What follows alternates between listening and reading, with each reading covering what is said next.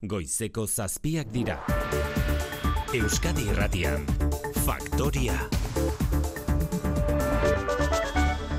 Egun guztioi amalau greba egunen ondoren, bertan bera utzi dute gizarte ekimeneko itunpeko ikastetxeetan lanuztea. Goizaldean lortu dute aurre akordioa lan harremanen kontseiluaren bitartekaritzaz, patronalak eta sindikatuen gehiengoak. Ela, esteila, sujete eta komisiones aurre akordioarekin ados, lab aldiz ez. Edukiari dagokionez, euneko amaseiko soldata igoera adostu dute, 2000 eta hogeita bat hogeita lau aldirako, baita lankarga harintzeko eta lanpostuak bermatzeko neurriak ere.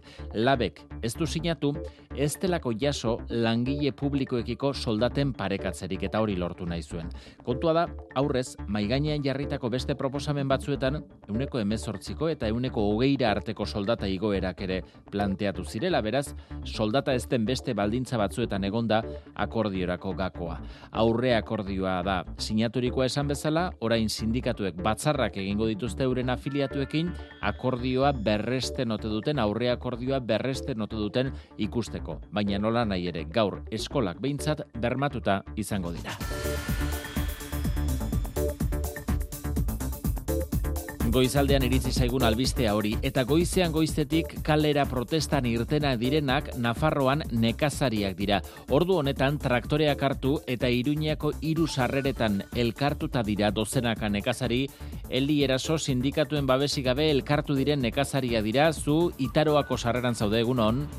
Egunon bai eta dagoeneko hemen hogei traktore inguru elkartu dira Itaroako merkatal gunean bertako biribilgunetan bueltaka dabiltza mantxo mantxo eta kolapsatu dute ia eten dute Iruñeko sarrera N eunda hogeita bat A errepidetik bastan aldetik eta Pirinotako errepidetatik datozen autoak eta kamioiak motel dabiltza hemen Guardia Zibila ari da trafikoa zuzentzeko aleginetan, baina alperrik. Iruñeko beste bizarreratan ere egina dute nekazariek itzordua, dekatronen amabostetik, datozen autoak geldiarazteko, eta txaiuntzeko industri gunean. WhatsApp bidez egin dute deialdia, Máximo López Caro, nekazaria. Es raro el agricultor que se quedará en casa para hacer una movilización sin sindicatos ni partidos políticos, eso, que somos los agricultores del WhatsApp que dicen algunos. Sindikatuen e, babesik gabe egindako deialdia da, beste Nafarroko beste hiru puntutan ere aterako dira traktoreak errepidera gaur goizean, kadreitan kaparrotxun eta lizarran,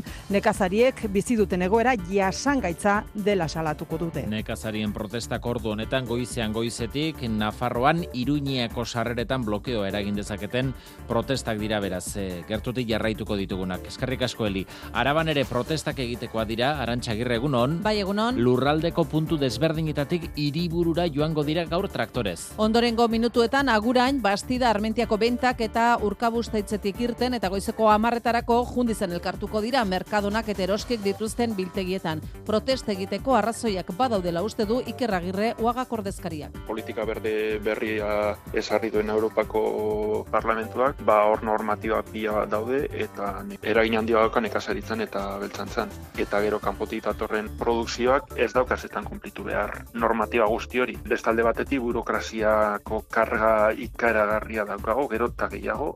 Nafarroan entzun duzu, WhatsAppeko nekazariak dira protestan irten direnak sindikatuen babesi gabe, ez UAGNek, ez zenek ez dituzte protesta horiek babestu, baina arabako kasuan bai, uaga da protesta deitu eta sustatu duena. Gipuzkoan ere momentuz ez dute protestarik aurre ikusi nekazariek, aldiz bizkaian, ostiralerako, bai enbak eta bai enek egin dute protesta deia aldi hori gertutik jarraituko dugu xeetasunez e, protesta aldi hau guzti hau. Gainerakoan eta egunari begira jarrita Espainiako gobernuak gaur onartuko du lanbide arteko gutxieneko soldata mila eun eta hogeita amalau eurora igotzea. Euneko bosteko igoera da Jolanda Diaz lan ministroak UGT eta Komisiones Obrera Sindikatuekin adostutakoa patronalen oniritzirik gabe. Ego Euskal Herrian, irurogeita mamos mila langile ingururi eragingo die igoerak atzera eraginez aplikatuko da urtarrilaren batetik aurrera. Amnistia legea ere gaur itzuliko da Kongresuko Justizia Batzordera. Pedro Sánchezek baztertu egin du lege testuan aldaketak egitea, baina atea ireki dio prozedura kriminalaren lege aldatu eta instrukzio epeak mugatzari. Creo que hay eh, elementos que, que, que podemos incorporar de mejora y que evidentemente Honek eragingo luke tsunami demokratik bezalako auzietan prozedunen luzapenak mugatzea. Sánchezen proposamena dator, auzitegi goreneko fiskalak esan ondoren, García Castellón epaileak terrorismo delitua leporatzeak ez duela oinarririk. Ez da, etako presoei ongietorriak egitegatik auziak berriz irekitzak ere. Ez delako delitua, euskalduna izatea eta hitz egitea. Lau urte dira bestalde gaur zaldibarko zabortegia behera erori eta Alberto Sololuze eta Joaquin Beltran langileak bertan harrapatuta hil zirela. Eusko Jaurlaritzak zigilatzeko lanak aurtengo udarako amaitzea aurre ikusten du Poli Bilbao Jaurlaritzako teknikaria. Hasi gara lehen fasea estaltzen eta aurre ikusten dugu dena ondo joan ba, maiatza ekaina inguruan edo amaitzea. Berte Recycling enpresa hartzeko dunen konkurtsoan dago eta aurriaz geroztik jaurlaritza berari da zabortegiko lanak bere gainartzen. 2,6 milioi euroko aurrekontua dute lanek eta gainerako zorrekin egin bezala diru hori itzultzea eskatuko du jaurlaritzak. Txilen azken amarkadan izandako sutelarrienek gutxien ez dagoeneko eunda hogeite hiru hildako eragin dituzte. Oraindik hirureun desagertu baino gehiago daude eta lehen sua piztu zenetik lau egunera eunda irurogeita bost sute daude oraindik herrialdeko hamar eskualdetan. Y las causas que han originado este desastre son un puñado de miserables y fascinerosos que Rodrigo Mundaka. Balparaisoko gobernadorearen hitzetan, suteak naita piztu dituzte eta kereila aurkeztu dute erantzulen aurka. Nazioartean izpiden be, izpide den bestea da erresuma batuan Charles irugarrena erregeak minbizia dutela. Buckingham jauregiak eh, jakinarazi du tratamendua jasotzen hasia dela esan du eta momentuz bere agerraldi publiko guztiak bere agenda publikoa bertan bera utzi du. Eta kiroletan itzordu garrantzitsuak gaur biharretan realak kopako finalerdietako joaneko partida jokatuko du gaur, gaueko bederatzietan Son Moixen Mallorcaren aurka. Sasoi honetan behin jokatu dute elkarren aurka eta txuri urdinek bat eta huts irabazi zioten Javier Agirreren taldeari Donostian. Jakinda itzulerakoa etxean dela, realak aukera ona dauka kopako finalera sailkatzeko Imanol Alguazil entrenatzailea. Dudi gabe, baina baita ere jakinda zaila izango gala, Mallorca ere ba, helburu berdinekin egongo dala eta e, bueno, ikusi genuela zer gertatu zitzaion Gironan kontra.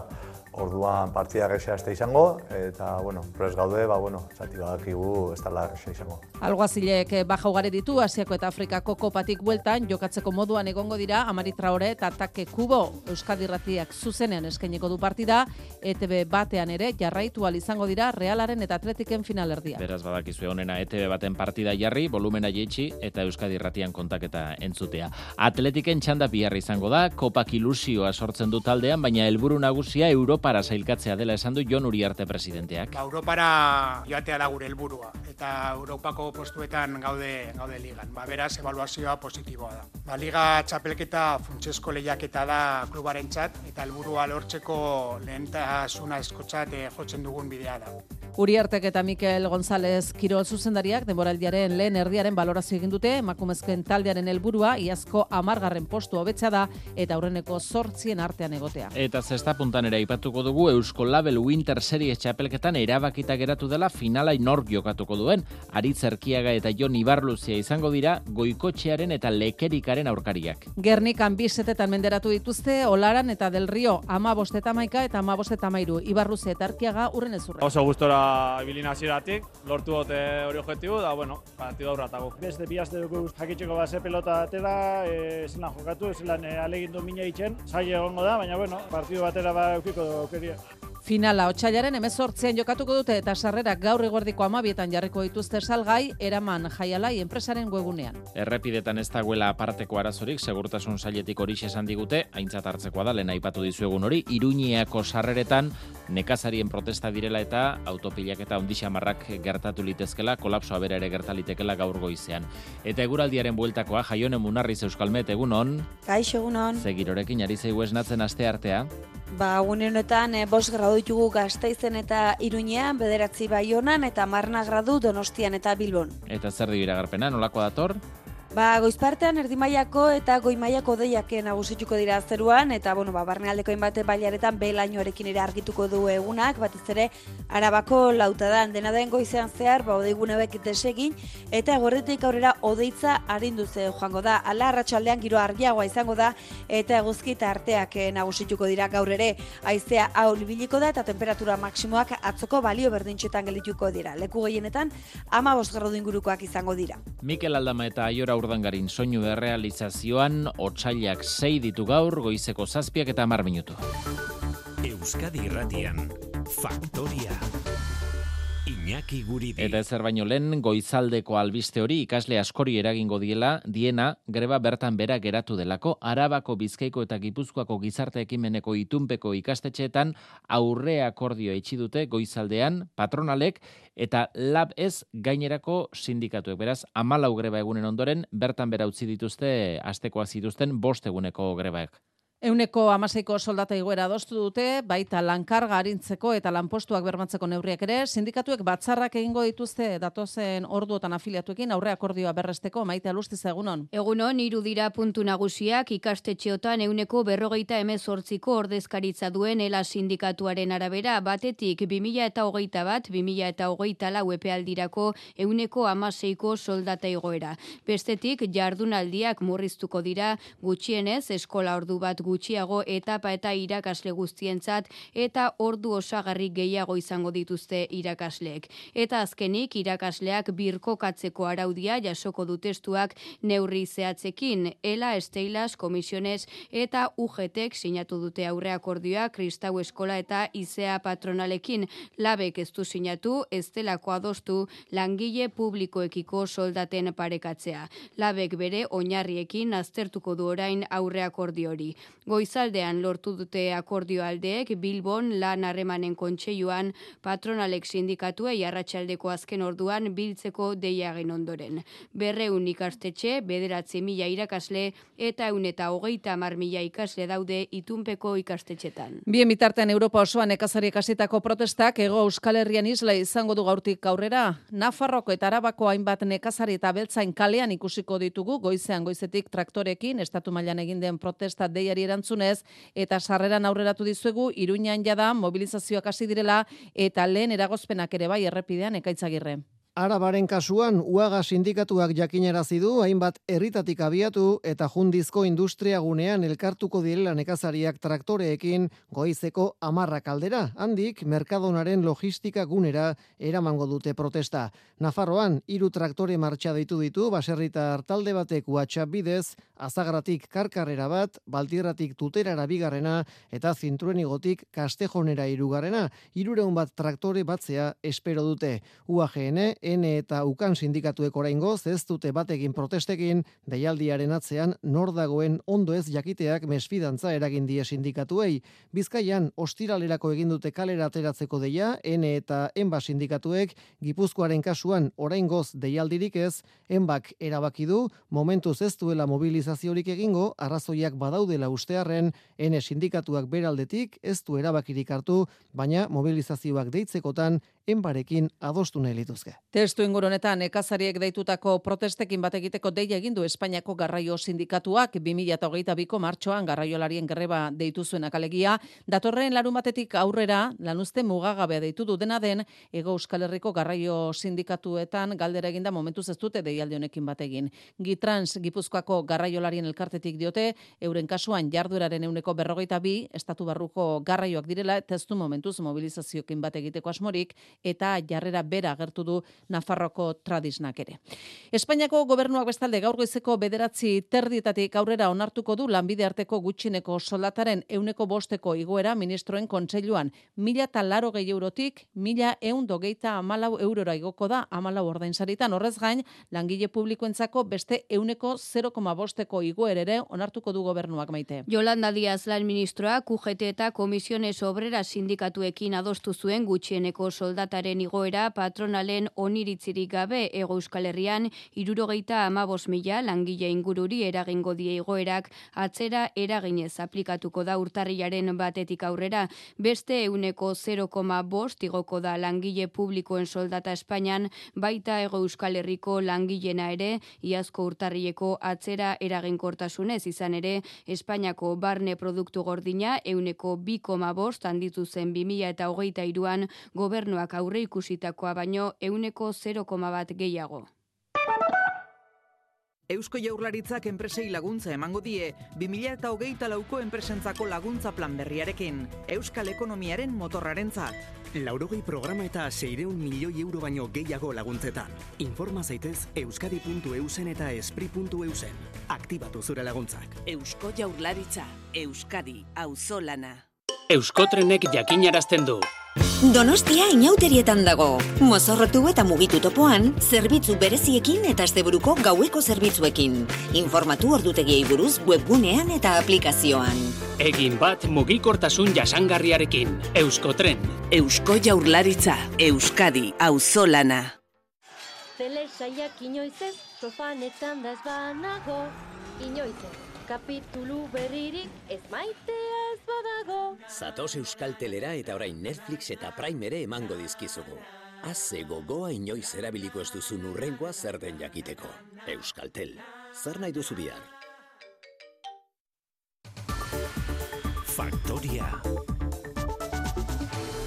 Amnistia legea Kongresuko Justizia Batzordera itzuliko da gaur, beraz berriro aktibatuko da bere tramitazioa. Bitartean Pedro Sánchez gobernu presidenteak ate ireki dio prozedura kriminalaren lege aldatzari Junsek amnistia legea bere horretan onar dezan. Sánchezek esan du alderdiekin hitz egiteko pres dagoela amnistia legearen tramitazioan guztien artean konponbide bat bilatu asmoz. Madrid Mikel Arregi egunon. Egunon bai, Pedro Sánchezek ez du zalantzarik amnistia legea aurrera ateratzea lortuko du testuan aldaketarik egin gabe. Horretarako, juntzen jarrera aldatu beharko du eta helburua lortzeko beste proposamen bat jarri du mai gainean prozedura kriminalaren legea aldatzea epaiei instrukzio epeak mugatzeko. La sextan egin dioten elkarrezketan eta García Castellonen izena aipatu gabe Sánchezek esan du badirela ikerketa epeak gehiegi lusatzen dituzten epaileak eta orain juntze erakartzeko lege aldaketarako pres dagoela. Creo que hay eh, elementos que, podemos incorporar de mejora y que evidentemente pueden subsanar algunas de las dudas que puedan tener estas formaciones políticas. Legea aldatuta ezin izango litzateke esaterako tsunami demokratik moduko kasuen ikerketak gehiago luzatu gobernuak gainera ikerketak luzatzeko eskumena fiskaltzaren eskutan utziko luke eta ez epaiengan orain arte moduan. Espero zitekenez Sánchezen iragarpenak Partidu Popularraren kritika ekarri du kukagamarrak dio gobernuak beste behin juntzen aurrean amore eman duela. Una reforma a la carta, una amnistía por la puerta de atrás para que sus socios no tengan que rendir cuentas ante la justicia. Partidu Popularrak bestalde, estatuko fiskal nagusiaren agerraldia eskatu du kongresuan, euren ustetan, goreneko fiskaltzari presio egin diolako tsunami demokratik hauzian terrorismorik izan etzela esateko orduan. Etako presoi egiten zaizkien ongietorrien inguruan hauzia berriro irekitzeko Manuel García Castellón epailak hartutako erabakiaren aurka agertu da bestalde hauzitegi nazionaleko fiskaltza, fiskaltzak García Castellón epailari ohartarazi dio euskalduna izatea ez dela delitua, ez da hitz egite ere Luis Heron. Carlos García Berro auzitegi nazionaleko fiskalaren arabera ezin da ongi etorrien inguruko ikerketa luzatu igaro den astean García Castellón epaiak egin zuen moduan. Amaika horrialdeko idatzian fiskalak dio zuzenbidetik kanpokoa dala instrukzio epaiaren erabakia ikerketa itxita zegoenean hartu duelako. Fiskalaren ustez gainera García Castellonek etako presoen inguruko inkizizio orokorra babesten du digniadi justizia elkartearen eskaria onartuta. Aintzat harturik elkarte horrek etako presoekin harremana duen guztia kriminalizatzeko asmoa duela.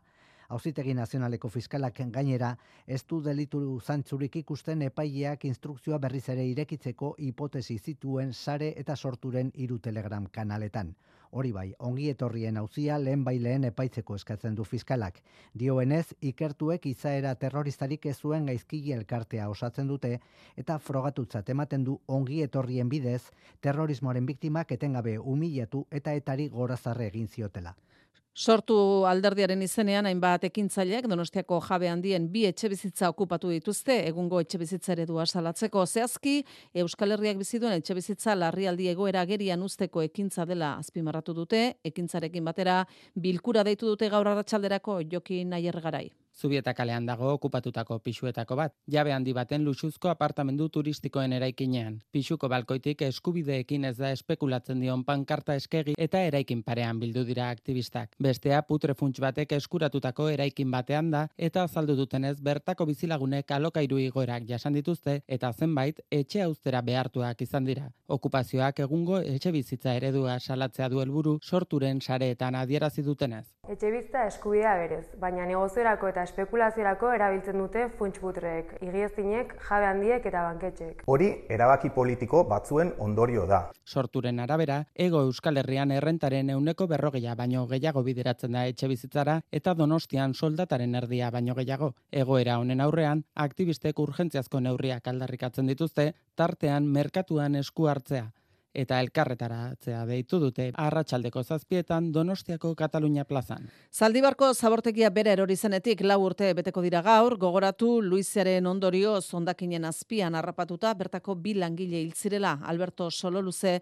eta Joaquin Beltran. Urriaz geroztik, modu subsidiarioan ari da Eusko Jaurlaritza zabortegia benbeinean zigilatzen, lanak ekainean bukatuta egotea aurre ikusten da zurin etxeberri egunon. Egunon, hartzeko dunen konkurtsoan eta likidazio fasean dagoen ber Berter Recycling enpresak mantentzelanak egiten ez zituela eta urriaz geroztik ari da jaurlaritza zabortegia behin-beinean zigilatzen. Une honetan diketik gertuen dagoen eremuan ari dira lanean, lani kritikoena da lurren malda kontuan hartuta Poli Bilbao obra kudeatzen ari den jaurlaritzaren teknikaria da. Orain eh, egiten ari garan lana da iztegilu bat instalatzea polietilenozko lamina bitartez eta horre ikusten dugu maiatza ekaina inguruan edo amaitzea. Behin betiko zigilatzea egin baino lehen lan hauekin bospasei urteko bermea lortzea da helburua. Honek bermatzen dagoena da euri urak ondakin masa barrura ez sartzea eta horrekin, bueno, ekitea, zeiztea, horrek pisua ekartzea eta egonkortasun baldintzak, ba, kerragora joatia. Lanek 2,6 milioi euroko aurre kontua dute eta gainerako zorrekin egin bezala diru hori itzultzea eskatuko du jaurlaritzak. Otsaiak sei dituen honetan lau urte dira zabortegia behera erori zenetik eta ondakinek harrapatuta Joaquin Beltran eta Alberto Sololuze bertako langileak bertan zendu zirenetik. Euskadiko Parke Teknologikoek lehenengo aldiz balantze positiboarekin amaitu dute urtea, gainera okupazio maila handia dute, enpresaz betetzen joan dira, eta hori horrela, Eusko Jaurlaritza lanean ari da daudenak handitu eta berriak txikiagoak ere ikitzeko aixunarozena. Gaur egun Gipuzkoan Miramongo Parke Teknologikoa ia euneko egun beteta dago, Bizkaian Zamudiokoa euneko laro mabost eta Araban Minaokoa euneko laro beraz Miramongoa ilun behaldera handitu nahi du Eusko Jaurlaritzak, eta Minaokoa mila metro kuadrokin handitzeko lanean ari da Arantxa Tapia ekonomiaren garapeneko sailburua. Hiru lurraldeetan okupazio maila oso altua dugula eta lur eta eraikin berriak hartatzen ari gera, erosten ari gera edo baliatzen ari gera erantzun egoki bat e, eman alizateko. Etorkizunean berriz kampus berriak txikiagoak sortzea da helburua era horretan Bilbon zorrotza aurren osasunarekin lotutako proiektua garatuko dira Abanton hidrogenoari lotutakoak hortu Martellako kampus berriko lehenengo harria ere jarri nahi da, Gipuzkoan Hernanin eta Ondarribian ere eman nahi dira urratsak eta araban ziberzaintzari lotutakoak landuko dira. Gaur egun 600 eta 60 enpresa daude parke teknologikoetan eta 22.000 pertsonak egiten dutela. Txilen izugarrezko ondamendiari dire eragiten ostiralaz geroztik piztuta dauden sutek. Eunda hogeita iru hildako zenbatu dituzte da eta dozenak adira desagartuta daudenak. Bitartean, eunda irurogeita bost sute daude oraindik piztuta eta egoera oso larria da. Suteak kalte handiak eragin dituen hirietako bada, Bina del Mar, eta bertan da, eite beren bidali bereziaren txipadila egunon, Egunon, Txilen azken amarkadan izan dako sutilgarrienek eunda goita iruhildako eragin dituzte gutxienez, eta kopuru hori etengabe handitu da joan den ostiralean sua piztu zenetik. Biktimetatik ogoita mabi baino ez dituzte identifikatu, eta oraindik irurom desagertu baino gehiago daude. Uno de nuestros hermanos haya fallecido en el incendio, no pudo salir. Vamos a tener que empezar de cero todo de nuevamente. Sugarrak hasi eta lau egunera, eun derurogeita bost zute daude oraindik herrialdeko amar eskualdetan. Suak hogeita zei mila hektarea baino gehiago erre ditu eta bizilagunak gainezka daude. Necesitamos que vengan a sacar los cuerpos de nuestros familiares. Él es lo único que pedimos. Rodrigo Mundaka Balparaisoko gobernadoreak erabateko uste oso agertu du zuteak nahi piztu zirela eta arduradunen aurkako kereia aurkeztuko dutela ziurtatu du kaltea atzera zinadelako eta zuteak hilketa bihurtu direlako. Bartzelonako auzitegian bestalde Dani Alves futbol jokalari hoiaren aurka egiten ari den epaiketan biktimak berretsi du salaketaren unetik esandakoa Albesek bortxatu egin zuela bihar deklaratuko du Albesek gogoratu fiskaltzak bederatzi urteko espetxe zigorra eskatzen duela futbolari hoien oiarentzat amabi urtekoa berriz akusazio partikularrak. Eta gurean aipatu ertzaintza ofizioz gizonezko bat ikertzen ari dela lezon izandako eraso matxista batekin harremana duelakoan. Erasoa gaur sortzi gertatu zen eta udalak bat egin du erasoa salatzeko piztu lezok gaxuxak eta lezoko emakume taldeak gaurko deitu duen elkarretaratzearekin. Bilkura arratsaldeko zazpiterdietan egingo da lezoko gurutze santuaren plazan. Euskadi Irratiko Faktoria. Kirolak. Bertako igogailuek eskainita Kirolak. Zure igogailuaren mantentze enpresa izan nahi dugu. Bertako. Reala kopako final erdietako joaneko partida jokatuko du gaur gaueko bederatzietan Mallorcaren aurka Jonander de la egunon. Egunon, bai, talde txuri urdinak kanporak eta bideratu nahi du etxetik kanpo irabazita. Mallorca da finalaren aurreko azken oztopoa eta bi norgeiagoka izango ditu leia horrek. Joanekoan errenta eskuratu nahi du Imanol Alguazile entrenatzailea dudi gabe, baina baita ere jakin da saia izango ala, Mallorca ere ba, helburu berdinakin egongo dala eta e, bueno, ikusi genuela zer gertatu zitzaion Gironan kontra. Orduan partida gexea este izango eta bueno, pres gaude, ba bueno, eh zati badakigu ez dela izango. Teknikari oriotarrak zenbait utxune izango ditu partidarako. Take kubo eta amari traore ordea berreskuratu egingo ditu. Biak Mallorcan dira taldearekin imanol. Ba, ekizue ba, batzuk ba, minekin bukatu zuela, oie meiko justu, baina beste batzuk ba, ondo, mainetik antak eta amari heldu dira. Ba, esan, ba, bueno, handikan denbora geratzea, ikusi egin behar, baina bueno, danago gotxu eta prest. Hoi bezala Euskadi Irratiak zuzenean emango du Son Moiseko partidaren berri eta Euskal Telebistaren lehen katean ere ikusi izango dira bai Realaren eta baita Atletiken finalerdiak ere. Eta injustu ere, talde zurigorriak bihar jokatuko du Atletico Madrilen etxean. Kopa begiz jota izan arren, Europa da urtengo lehentasuna Jon Uriarte presidentearen arabera. Europara e, joatea da gure helburua eta Europako postuetan gaude gaude ligan. Ba, beraz, evaluazioa positiboa da. Ba, Liga txapelketa funtsesko lehiaketa da klubaren txat, eta helburua lortzeko lehentasuna eskotzat e, jotzen dugun bidea da. Atletikek arratsaldeko seietan egingo du partida bezperako lansaioa eta aurrez Ernesto Balberde entrenatzaileak prentxaren aurrean hitz egingo du bostetan. Zesta puntan, finkatu dute Winter Seriesaren finala, goiko eta lekerika, erkiagaren eta ibarluzearen aurka. Azken eh, bikote hori izan da, bigarren final aurrekoaren garailea, bartarratxean, Olaran eta Delerrio, bizet eta huts menderatuta, ama bosteta amaika eta ama bosteta amairu. Jon Ibarluze eta Aritz Erkiega pozarren entzun biak urren ezurren. Ba, ikustora, indeko partiduaz, idea klaru genken, e, ezker hor mitopau, Julen eta Olaran Ibarre beza sartzea porzetako, eta oso gustora ibilin hasieratik lortu dute hori objektibu, da, bueno, partidu aurratago. Finala irabazteko asko sobetu jokatu biko dela batez beneuk. Jonek egizati nahi oso partidu ona jokatu dugu, baina marrekue, eta horregaz gelditzu gara e, beste bihazte dugu e, jakitzeko base pelota atera, e, zelan jokatu, zelan e, alegin du mina itxen, zai egongo da, baina bueno, e, partidu batera ba eukiko du aukeria. Hortaz, esan dakoa, bikote bizkaitarra finalean izango da hilaren emezortzian. Sarrerak gaur eguerdiko amabietan jarriko dituzte salgai eraman jaialai enpresaren web horri aldean. E, aldiz, atzoko galtzaileak irugarren postua lortzeko leian hariko dira otxailaren amabian, Johan eta Lopezen aurka. Eskuzka, berezkoen buruzburuko txapelketan, Sanchiazen eta Maizen artekoa bertan bera utzi dute Donibane Garazin, amaika eta bosteko emaitzarekin, Maizek belaunean min hartu duelako. Eta beste partidan, Matio Hospital nagusitu da berrogei eta hogeita bat Pierre Etxeberriren aurka. Ezkerparetan, bibitako amairugarren jardunaldiaren material autaketak gaur, Bilbon eta Tolosan, beotibarren izango da jokin altuna. Atzo probeintzuen eskuak berotzeko, eta pilotak apartatzera joatea honetxi du. Hortaz, ze amezketarra ari da eskuetatik eh, hobetzen. E, bestalde, Aitor Arangurenek ere gaur erabakiko du eta John Mari Eskurrenak kilikolo segitzen du. Zalantza da, aste bururako. Herri kiroletan, sokatiran Euskal Ordezkariak gaur abiatu dira Suediara gomagaineko munduko txapelketa jokatzeko. Esaterako, beti gaztekoek goizeko iruretan ekin diote bidaia horri. Lesakarrak hautagaien artean daude izan ere Euskal Herriko txapelketan jokoan izandako zazpi garaikurrak eskuratu dituzte. Carmelo Michelena tiralaria. Bai, egeran azkenin e, mutikoetan lau, e, neskatan bi eta mistoa denak irakatzen ditugu. Eta beti bakarren bat eskapatzen zigun, eta urten hori konsegitu ditugu, bai. Ez bon. pena bainere konsegitu, eta bueno, historikoa horregatik. Munduko txapelketa hori ostegunean hasiko da selekzioen arteko leigarekin eta kluben artekoak hartuko dio segida larun batean eta igandean.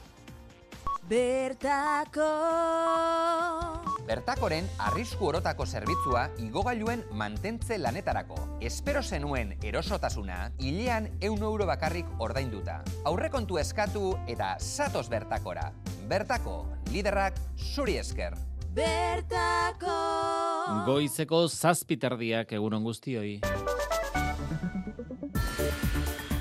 Egunon denoi, hemen amazetan eta baltzizketan behatzi amar gradu, eta belaza gaurko nere bustian txea. Oto goieren araban, zerua guztiz lainetuta, belaino pixka bat, ez da izarrik ez e, jargeri ikusten, hoi bai, ateri eta laurra du. Gaur bermioko maino auzoan, zazpi gradu dau, zer du, lainetute dau, aterri dau, ez dau aizerik. Inatin bederatzi gradu, goialde horretan, behelainoa.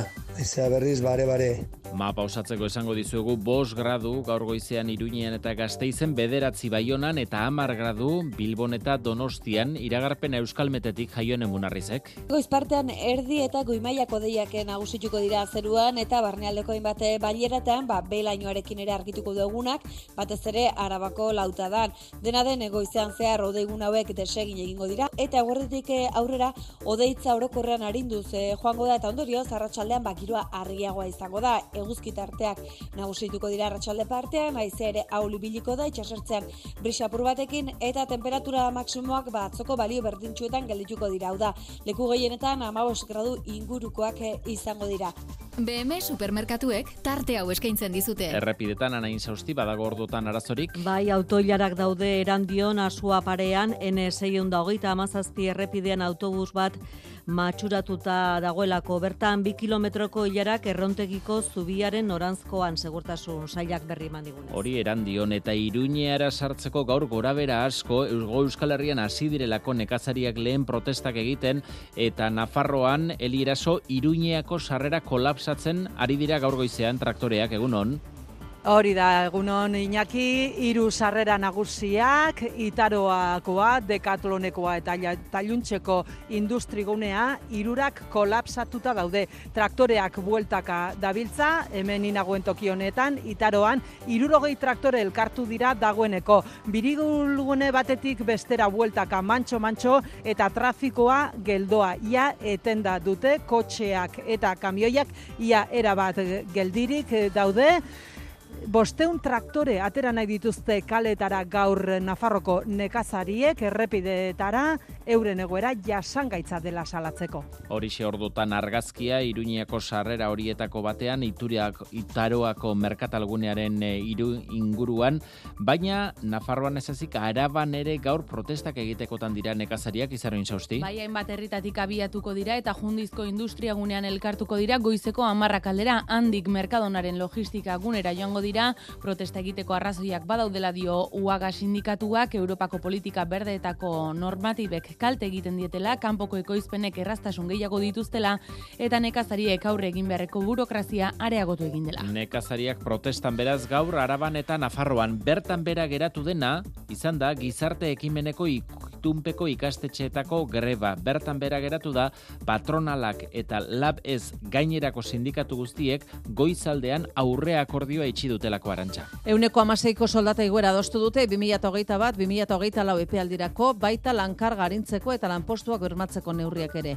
Labek ez sinatu ez delako jaso langile publikoekiko soldaten parekatzea. Sindikatuek batzarrak egingo dituzte afiliatuekin aurre akordioa berresteko, baina gaur dagoeneko ez da grebarik egingo. Bestalde, Espainiako gobernua gaur onartuko du lanbide arteko gutxieneko soldata mila eun eta hogeita amalau eurora igotzea. Euneko bosteko igoera da, Jolanda Diaz lan ministroak UGT eta Komisiones Obrera sindikatuekin adostutakoa patronalen oneritzirik gabe. Ego Euskal Herrian irurogeita amabos mila langile ingururi eragingo dio igoerak, atzera eraginez aplikatuko da urtarrilaren batetik aurrera. Amnistia legea ere gaur Kongresuko Justizia batzordera itzuliko da berriz. Pedro Sánchezek baztertu egin du lege testuan aldaketak egitea, baina atea ireki dio prozedura kriminalaren lege aldatu eta instrukzio epeak mugatzeari. Honek eragingo luke tsunami demokratik bezalako hauzietan prozeduren luzapenak mugatzea. Sánchezen proposamena dator, hauzitegi goreneko fiskalak esan ondoren, García Castellón epaileak terrorismo delitua leporatzeak ez duela oinarririk. Ez da, etako presoei ongietorriak egitegatik hauziak berriz irekitzak ere, ez delako delitua euskalduna izatea eta hitz egitea. Lau urte dira gaur, Zaldibarko zabortegia bera erori eta Alberto Sololuze eta Joaquin Beltran langileak bertan harrapatuta hil zirela. Eusko Jaurlaritzak zigilatzeko lanak aurtengo ekainerako amaitze aurre ikusten du Berter Recycling enpresa hartzeko dunen konkurtsoan dago eta aurriaz geroztik Jaurlaritza berari da zabortegiko lanak bere gainartzen 2,6 milioi euroko aurrekontua dute lanek eta gainerako zerrekin egin bezala diru hori itzultza eskatuko du Jaurlaritza. Txilen azken hamarkadan izandako zute larrienek eunda hogeita hiru hildako eragin dituzte gutxienez. Oraindik irureun desagertu baino gehiago daude eta lehen sua piztu zenetik lau egunera eun da irurogeita bost zute daude oraindik herrialdeko amar eskualdetan. Rodrigo Mundaka, Balparaisoko gobernadoreak aserre berretsi du, zuteak naita piztu dituztela, kereila aurkeztu dute eta preso sartuko dituztela erantzuleak esan du. Eta kulturalorrean gaur arratsalderako proposamena donostian mendia sentitzeko aukera, baina alegin fizikorik egin gabe mendiari buruzko filmak ikusiz, Manu sortu. Aski ezaguna da urtero Bilbon egiten duten BBK Mendi Film Jaialdia, eta injustu, jaialdi hartan eskenitako filmen aukeraketa herri eta hirietara iristen da ondoren. Atzo hasi eta bihar arte emanaldiak donostiako antzoki zaharrean. Esate baterako gaur zineko eserlekuan etxeri, eta besteak mendia nola dabiltzen ikusi. Leire gainaren oinez filmaren eskutik. Leire, oren dela gutxi izan da faktorian. Pelikula jasotzen ditu hiru bide, hiru bikote jarraitzen ditugu mendi desberdinetan zehar. Leirek bere filmean ideia bat landu du. Mendira joaten garenean, oinez goazela izketan hasi ezkero, gure burua errazago biluzten dugula. Barnean zegoen ideia esan mendian zauzenean, eta ibiltzen zauzenean, esfortzu fisiko batetan, lagun batekin, o, esagun batekin baldin basoiaz, ba, zure defentsak utzi ditzakezula, eta zure barnea pixkatola zabaldu, ez? Osea, egiak errebeletzeko lekua propos bat dela. Leire gainaren oinez filmean errebelatzen diren egiak gaur arratsaldeko emanaldian. Saio berean, mendia erakusten diguten beste hiru film, Estatu Batuarra, Poloniara eta Frantziarra. Zazpietan Donostiako antzoki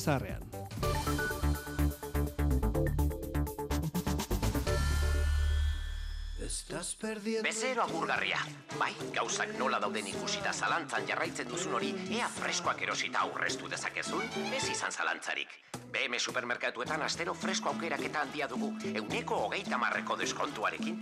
Urbildu zaitez eta kontatuko dizut. BM supermerkatuak, freskoa, gurea. Azkuna zentroak diartuor Casa Living System erakusketa aurkezten du. Logan Mignono eta Krista Sommerer artistek artea eta natura lotzen dituzte instalazio virtual eta interaktiboen bidez. Eraldatu natura digitalki, otxailaren zazpitik maiatzaren hogeita zeira. Zele saiak inoizez, sofanetan da ez banago, inoizez. Kapitulu berririk ez maitea ez badago. Zatoz Euskal Telera eta orain Netflix eta Prime ere emango dizkizugu. Haze gogoa inoiz erabiliko ez duzun urrengoa zer den jakiteko. Euskaltel, zer nahi duzu bihar?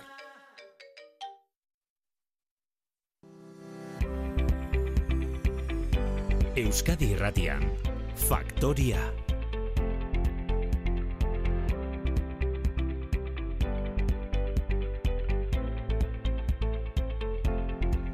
Hogeita bi minutu goizeko sortzietarako Euskadi Irratiko Faktoria nazio artera begiratu behar dugu eta esan dizuegu erresuma batuan e, Charles Irugarrena erregearen gaixotasunak sortu duela ezin egona, minbizia duela jakinarazi du Buckingham jauregiak tratamendua jasotzen hasia dela jada eta momentuz bertan bera utzi behar izan dituela bere agerraldi publikoak Londreseragoaz ane roteta bertatik berri emale egun honan, eh? Egunon Londrestik, Ingalaterrako Charles irugarrenari minbizia diagnostikatu diote. Errege etxetik jakinarazi dute.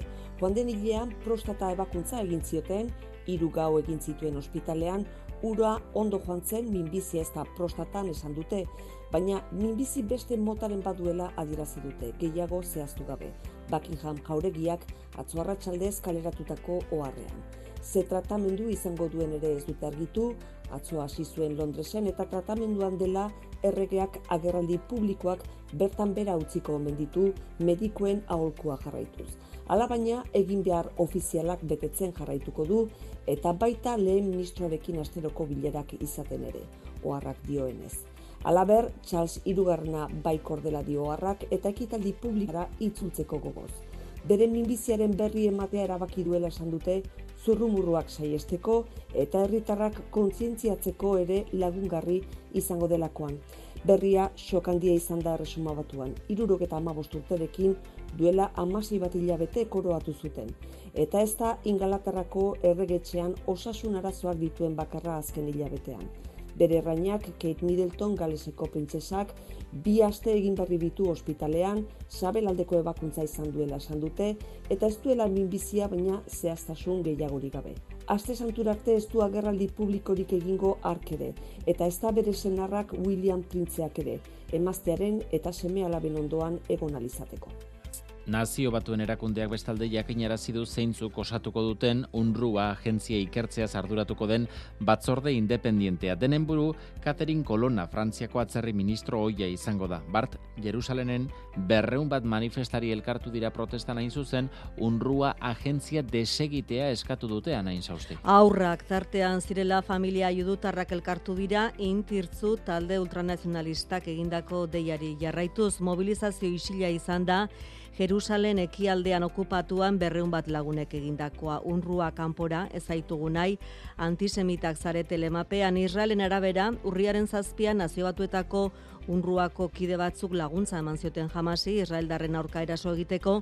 Hori horrela izan ote zen jakiteko batzorde independente bat osatu du osatu da onuren ekimenez. Bertan daude bestea beste Suediako Balenber Institutua Norbeiako Michelsen eta Danimarkako beste erakunde bat eta denen buru zuk esan bezala Katerin Kolona Frantziako atzerri ministroia bi edo hiru aste barru lehen txostena eman beharko diote nazio batuen erakundeari eta bitarte horretan nazio batuek ere euren kontura beste ikerketa bat egingo dute Israelen salaketak egia diren edo ez argitu nahian. Alemanian bestalde polemika handia piztu da ikerketa batek ezagutzera eman duelako Axel Springer konglomeratu mediatiko erraldoiak negozio egiten duela Israelek lurralde okupatuetan eraikitzen dituen legezkanpoko koloniekin.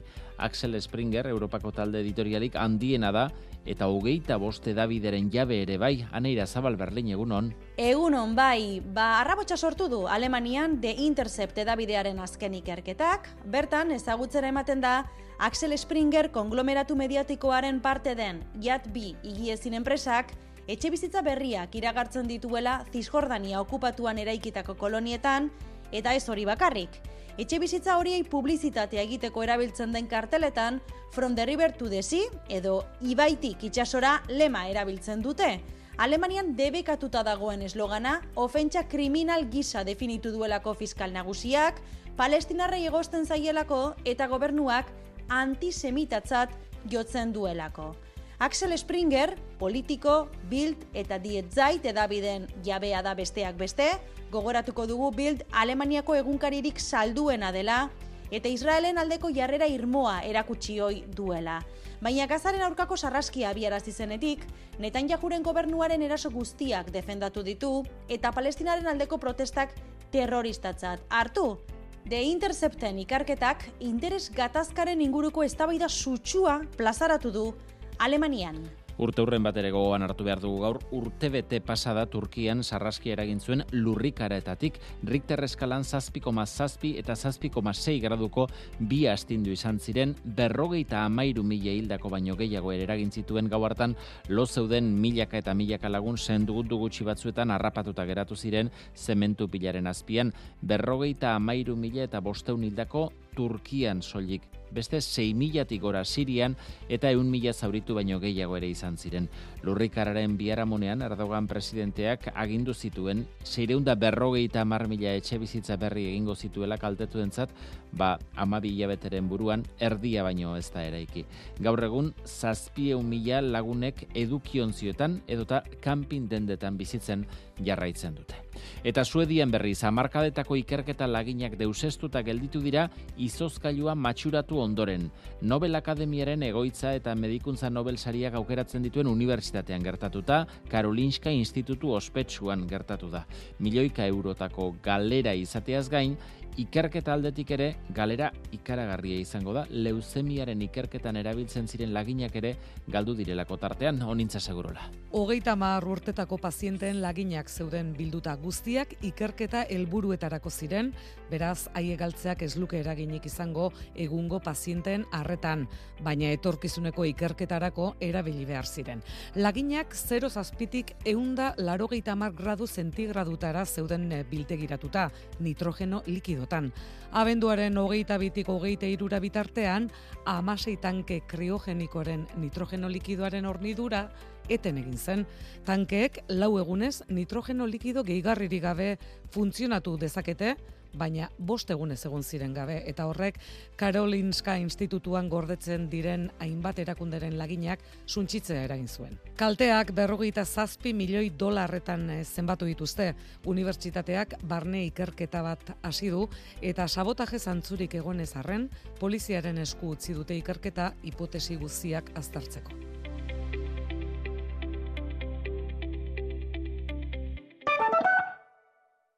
Etorkizuna dira, gure izateko arrazoia. Haien ilusio eta erronkak gureak ere badira. Bakoitza bere indarguneekin, ametxez gainezka. Zato zargazkira. Euskal Eskola Publikoa, elkarrekin azten. Aurre matrikula otxailaren zazpitiko geite irura. Eusko Jaurlaritza, Euskadi, auzolana. Ba, lakizu, zaintzaile bat kontratatu dugula gure amarentzat. Gureak ere beharko luke bat, baina ez ez esango liguke. Ba, gurea pozaren dago. Kuideo. Kalitatezko zaintza lanak. Zure etxea efizienteagoa izatea nahi duzu? Baina nundik hasiko gara? Zer finantzak eta behar dugun? Ze subentzio dauden ikusi behar da? Inbertitu efizientzian errazagoa da orain. Sartu birgaitzerakin.laboralkutxa.eu simulatzailean. Ezagutu eskura dituzun laguntza eta kenkari guztiak eta behar duzun finantzaketa. Laboralkutxa, bada beste modu bat. Euskadi Irratia.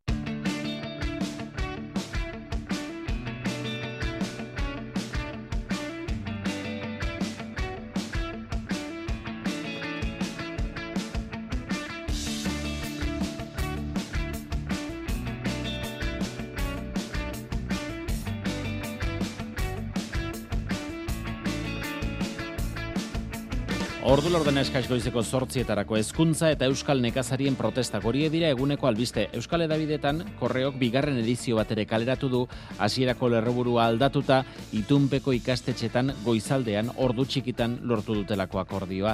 Digitaletan berria gara eta Nafarroko diario de notizias jarri dira da Nafarroan eta Araban nekazariek gaur egingo dituzten eta dagoeneko hasi dituzten protesta horiei begira. Laboral babestuta Euskadi Erratia prensari begira dira. Ezkuntzarekin lotuta Euskadin itunpeko ikastetxeetan lortutako akordioaren berri kontatu dizue guarestian, baina ez da hori ezkuntzarekin lotuta edabidetan topatu dugun albiste bakarra, eskola jangelekin zerikusia duena lehenengoa. Nafarroan deitu edo egin asmo duten opea bestea.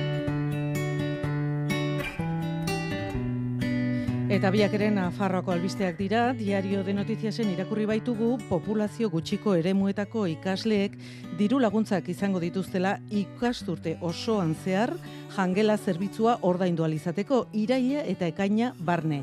Hogeita mar urte eta gero aldatuko dute ordenantza, ustutzeko arrisku larria duten zonaldetako aurren jangela zerbitzua finantziatzeko diru laguntzak banatuko ditu horrenbestez foru gobernuak ikasturteko eunda irurogeita amabost egunetan orain arte egoera zaurgarrian zeuden familietako ikaslei bideratzen zitzaien laguntza hori orain zabalduko dena. Beste albisteak zerikusia du bai, derrigorrezko bigarren hezkuntzarako eta lanbide ziketarako Nafarroko gobernuak ekainean egin asmo zuen oposaketarekin, ba kontua da ekainetik maiatzera aurreratu duela hezkuntza kontseilaritzak. Zergatik, badiario de Navarrak dakarrenez, leku faltagatik. Bos mil eta bosteun personek izena eman dute, azterketa hori egiteko, eta ez dago nonbait denak batera bal egiteko lekua nahikoa. Aurrerapen honek ondo eza sortu izango luke diario de Navarraren arabera, azterketa egiteko asmoa duten askoren artean ura prestatzeko hilebete kendu dietelako gauetik egunera.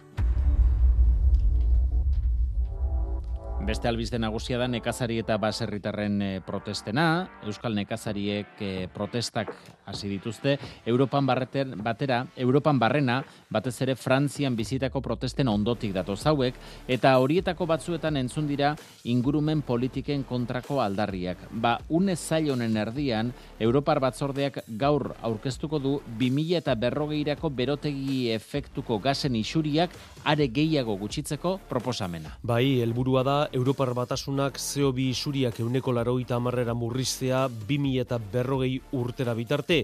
Oinarrian klima aldaketari buruzko Europako aholkularitza batzorde zientifikoak egindako txostena dago, gogoratu behar da karbono neutraltasuna lortu nahi duela Europak 2000 eta berroita amarrerako, eta hori lortzeko urratsa izango litzateke gaur aztertuko dutena. Berriak eta elpaisek ekarri dute albiste azalera, proposatutako neurrien aur artean maiz entzuten ditugunak, baina epeak zehaztuta. 2000 eta hogeita marrerako ikatzetik eratorritako elektrizitatea erabiltzeari utzi beharko zaiola eta 2000 eta berrogirako gas naturala erabiltzeari. Eta are garrantzitsuagoa dena, aholkularitza batzordeak ohartarazi du energia konsumoa bai ala bai gutxitu behar da teknologia elektriko eraginkorragoen aldeko apustua eginez garraioan bereziki esan genezake inaki zaharra berri izango direla gaur Europako batzordean aztergai.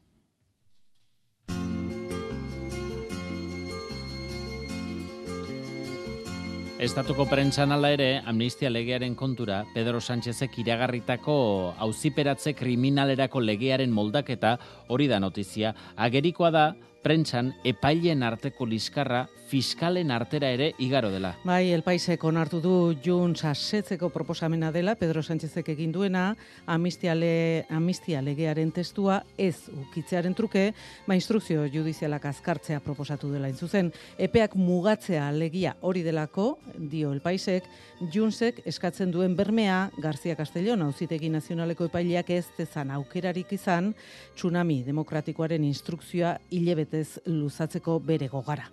Nabar nabarmenduta laber Sánchezen beste iragarpena, ez dela terrorismo delituaren aldaketarik egingo zigorkodean, izan ere zer den terrorismoa eta zer ez den, el mundok heldu dio gai horri, esateko Álvaro Redondo tsunamiko fiskalak iritziz aldatu duela estatuko fiskal nagusiaren aginduz, iritziz edo irizpidez, eta hori frogatzeko hainbat agiri kaleratu ditu azalean, eta bertan ikusiko litzateke, ba, egun gutxiren buruan, nola fiskalak gauza bat esan ondoren, ba, bestera esatera iritsi den. Baina hauzionek badu Euskal Adar bat, Euskal Prentsak, berriak garak bozentok eta notiziaseko jaso dutena, hain zuzen ere, Garzia Castellon epaileak eh, hain zuzen ongi etorrien hauziko instrukzioa zeile betez luzatu izanaren kontra, Garzia Berro, beste fiskalak aurkeztutako elegitean abarmendu baitute, labur bilduta, gehien irakurri dugun esaldia eta fiskalen arteko leia eta liskar hori erakusten duena, Euskalduna izatea ez dela delitu.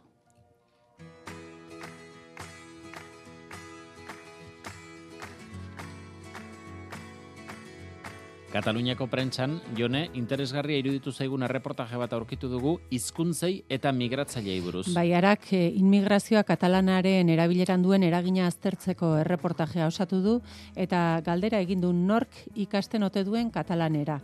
Eta erantzuna, Kataluniara kanpotik iritsitakoen euneko berrogeita meretziak, gaztelerara murgiltzeko joera duela. Katalan iztunen artean bizi behar dute, katalanare, katalanare, katalanez ikasi eta praktikatzeko.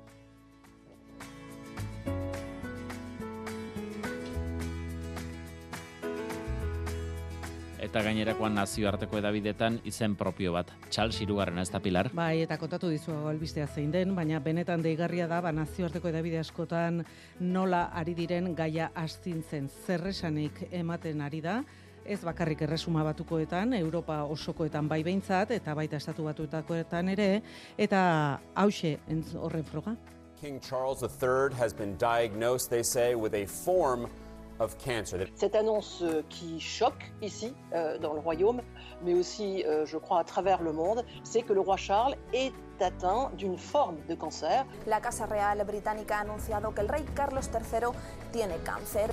King Charles has been diagnosed with a form of cancer, though Buckingham Palace Eta denek aztertzen dute aldez edo moldez, zer nolako minbizia izan dezakeen erregeak, zer nolako tratamendua jasoko duen, zenbat denboraz egongo den hain justu ba, gobernutik edo bere eginkizunetatik aparte, eta batez ere aztertzen dute zer nolako ondorioak izan ditzakeen erresuma batuko monarkiaren jarraipenean. Hortik aurrera, familia kontu ugari ere bai, bazka prensa arroxarentzako edo jarri badoala estatu batuetatik Londresera aita bisitatzera luz eta zabal erresuma batuan itzala egin dio hango edabidetan Iparriklandako gobernu berriaren osaketari.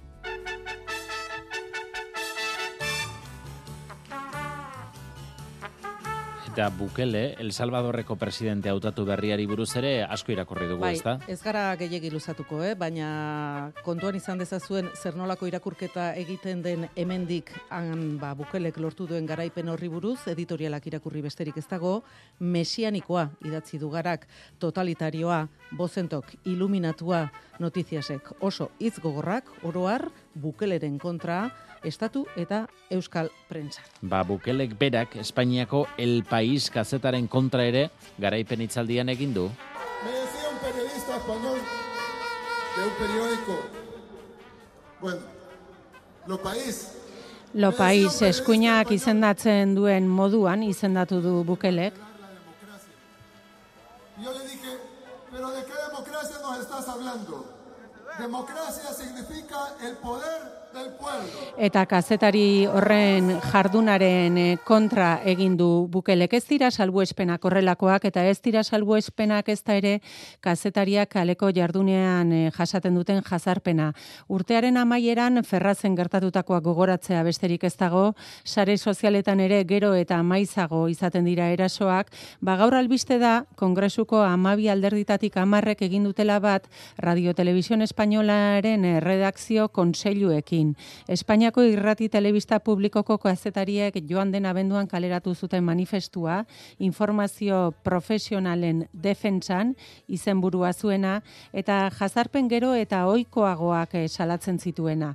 Ba atzo jakinerazi zuten bertatik redakzio kontseilu hoietatik kongresuko alderdik gehienek egin dutela bat beraien idatziarekin. Vox eta Juntzek eh, ez dute sinatu adierazi dute ados daudela salaketarekin, baina ez dute manifestu hori sinatu. Gainontzeko guztiek egin dute bat salaketa horrekin.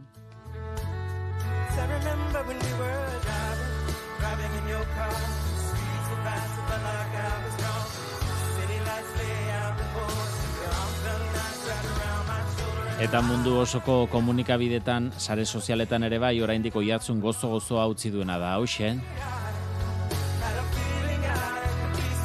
Ederra da izan ere, eh? Tracy Chapman eta bere Faskar zahar berritu hori, eh?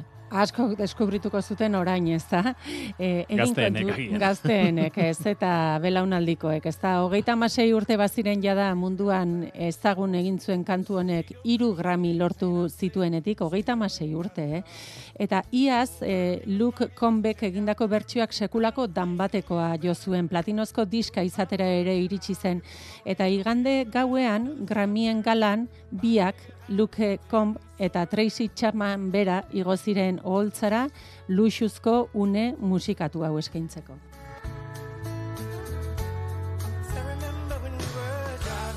Oi hartzun izugarria izan duen une musikatua eta guk sortziak arteko bideontan berreskuratu nahi izan duguna, aportxo bat gozatzeko.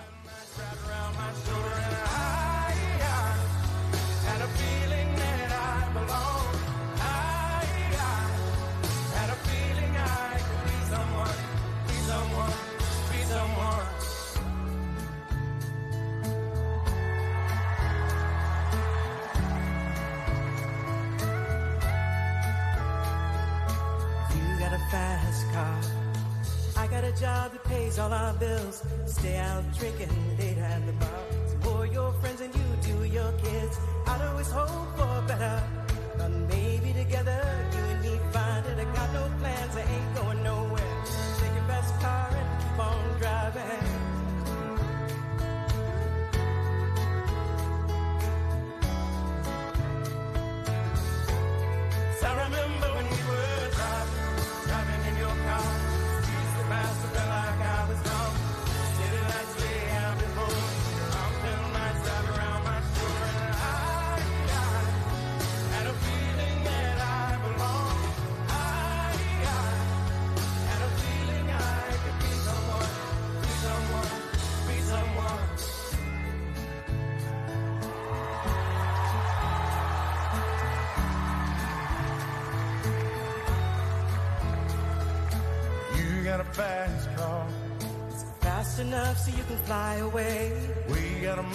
Decision. Leave tonight or live and die this way.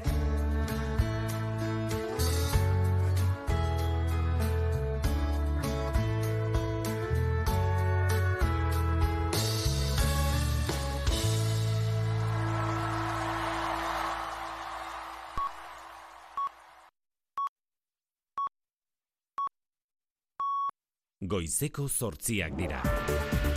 Euskadi irratian, Faktoria. Egunon guztioi nekazarien protestak iritsi dira ego Euskal Herrira, Arabara eta Nafarroara. Hau da uneotan Iruñeako soinua. Goizean goizetik protestara irtenak dira nekazariak. Aurrez Ipar Euskal Herrian eta Europako hainbat lurraldetan ikusitako irudiak gaur ordu honetan Nafarroan. Iruñeako hiru sarreretan elkartu dira dozenaka nekazari euren traktoreekin eta helieraso iriko sarrera blokeatu dute. Bai, nekazariek errebidera atera dituzte goizean goizetik traktoreak, Iruñeko hiru sarrera nagusiak kolapsatuta dauzkate. Itarako merkatalgunean irurogei traktore inguru motel dabiltza.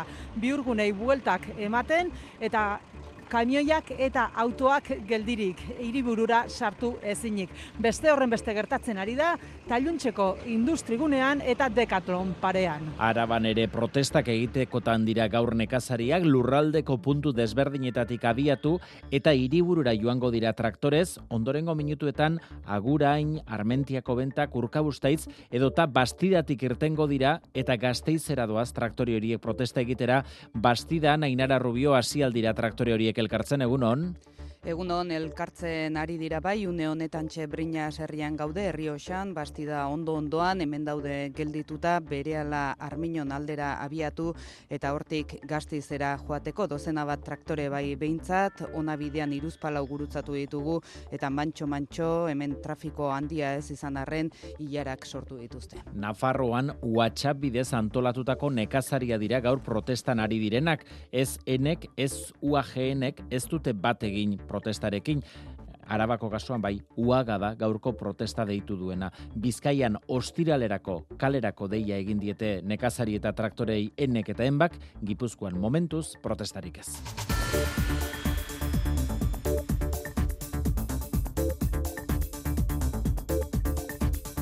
Gertutik jarraituko ditugun protestak horiek guztiak eta bertan bera geratu direnak gizarte ekimeneko itunpeko ikastetxetako lanuzteak dira izaro insausti egunon. Egunon inaki. Amalau greba egunen ondoren, goizaldera lortu dute aurre akordioa lan harremanen kontseiluaren bitartekaritzaz patronalak eta sindikatuen gehiengoak. Ela, esteila sujete eta komisiones aurre akordioarekin ados, la baldizez, edukiari buruz zeuneko amaseiko soldata igoera adostu dute, 2008 bat, 2008 lau epealdirako baita lankargarintzeko eta lanpostuak bermatzeko neurriak ere. Labek ez du sinatu, ez delako jaso langile publikoekiko soldataren parekatzea. Aurre akordioa da sinaturikoa, orain sindikatuek batzarak egingo dituzte afiliatuekin, aurre akordioa berresteko, baina gaur eskolak bintzat bermatuta izango dira. Kontua da, aurrez maigainean jarritako proposamen batzuetan, euneko emezortzi eta euneko hogeira arteko soldata igoerak ere aurre ikusten zirela, beraz, soldata ezten beste baldintza batzuetan egondan nonbait gakoa. Saiatuko gara gako horien berri gaur faktorian eh, lortzen, ordu bete barru solasarilearen tartean, gurekin izango dugu Maria Eugenia Iparragirre, Kristau Eskoletako zuzendari nagusia eta sindikatuen ikuspuntua biltzen ere saiatuko gara. Egunari begira jarrita bestalde, Espainiako gobernuak gaur goizeko bederatzi terdietatik aurrera onartuko du lanbide arteko gutxieneko soldataren igoera. Euneko bosteko igoera izango da, ministro kontseiluan. Mila eta laurogei eurotik, mila eun eta hogeita amalau eurora igoko da, maite alustiza. Yolanda Díaz lan ministroak UGT eta Komisiones Obrera sindikatuekin adostu zuen gutxieneko soldataren igoera patronalen oniritzirik gabe ego euskal herrian. Irurogeita amabos mila langile ingururi eragingo die igoerak atzera eraginez aplikatuko da urtarriaren batetik aurrera. Beste euneko 0,5 igoko da langile publikoen soldata Espainian. Baita ego euskal herriko langilena ere iazko urtarrieko atzera eraginko mugikortasunez izan ere, Espainiako barne produktu gordina euneko 2,5 handitu zen 2000 eta hogeita iruan gobernuak aurre ikusitakoa baino euneko 0,1 gehiago. Gaur goizeko zortzi terdietan faktorian gonbidatu izango dugu Jose Miguel Aiertza adegi Gipuzkoako sin horre enpresarien elkarteko zuzendari nagusia galdetuko diogu besteak beste lanbide arteko gutxieneko soldataren igoera honi buruz. Amnistia legea bestalde gaur Kongresuko Justizia Batzordera itzuliko da. Pedro Sánchezek baztertu egin du lege testuan aldaketak egitea, baina atea ireki dio prozedura kriminalaren lege aldatu eta instrukzioepeak mugatzeari. Creo que hay eh, elementos que, que, que podemos incorporar de mejora y que evidentemente Honek eragingo luke tsunami demokratik bezalako auzietan prozeduren luzapenak mugatzea. Sánchezen proposamena datorrain zuzen auzitegi goreneko fiskalak esan ondoren García Castellón epaileak terrorismo delitua leporatzeak ez duela oinarririk. García Castellón epaileak etako presoi ongita,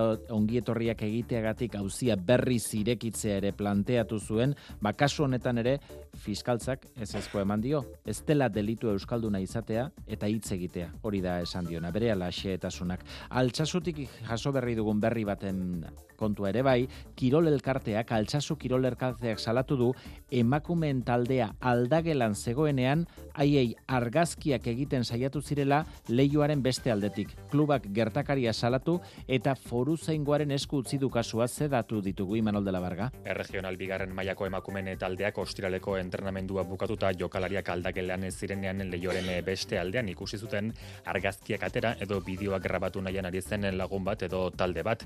Klubak argitaratu duen komunikatuaren arabera jokalariak pertsona horien atzetik atera nahi izan zutenerako autoan sartu eta ies egitea lortu zuten. Momentuan haiek identifikatzeko inolako aukerarik gabe.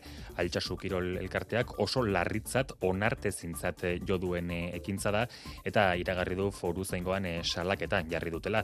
Laguntza ere eskatu du erasoaren eh, lekuko izan daitezkenei Kirol klubarekin edo foru zaingoarekin harremanetan jartzea eskatu dute. Lau urte dira bestalde gaur, zaldibarko zabortegia behera erori eta Alberto Sololuze eta Joaquin Beltran langileak bertan harrapatuta hil zirela. Eusko Jaurlaritzak zigilatzeko lanak aurtengo udarako amaitza aurre ikusten du Poli Bilbao Jaurlaritzako teknikaria. hasi gara lehen fasea estaltzen eta horre ikusten dugu dena ondo joan ezkero ba maiatza ekaina inguruan edo amaitzea. Berte Recycling enpresa hartzeko dunen korkurtxoan dago eta urriaz geroztik jaurlaritza berari da zabortegiko lanak bere gain hartzen 2,6 milioi euroko aurrekontua dute lanek eta gainerako zorrekin egin bezala diru hori itzultzea eskatuko du jaurlaritzak. Eta kiroletan Jonander de Lauz egun on. Egun on Iñaki. Egun zirraragarriak datoz kopa zaleentzat, realak kopako final erdietako joanekoa gaur bertan, gaueko bederatzietan. Bai, Mallorcaren aurka eta kanporak eta bideratu nahi du etxetik kanpo irabazita. Auraxe da Mallorca finalaren aurreko azken oztopoa eta Auraxe gainditu nahi du realak noski. Imanol Laguazilek zenbait aldaketa egin ditzake gaurko partidarako.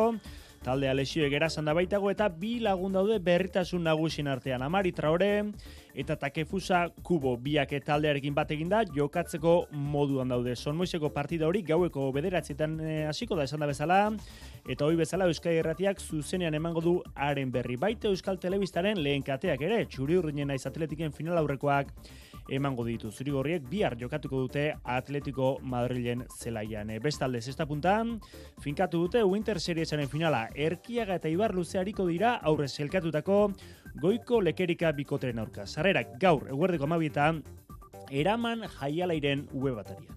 Baritekek trafikoaren informazioa eskaintzen dizu. Baritek, mota guztietako barizeak ezabatzen adituak gara.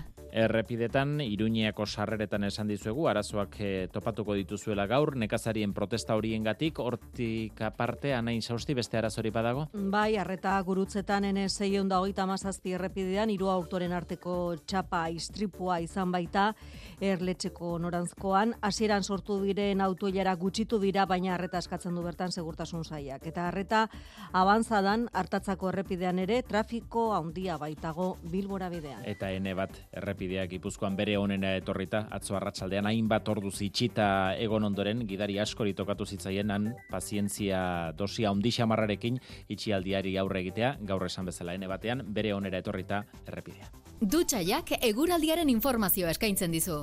Dutxaia eta agur baino ontziari. Eta errepidetako informazioa eman da, eguraldiaren berri, jaione munarriz euskalmet egun on, Kaixo egunon. ze nolako eguraldia datorkigu gaur?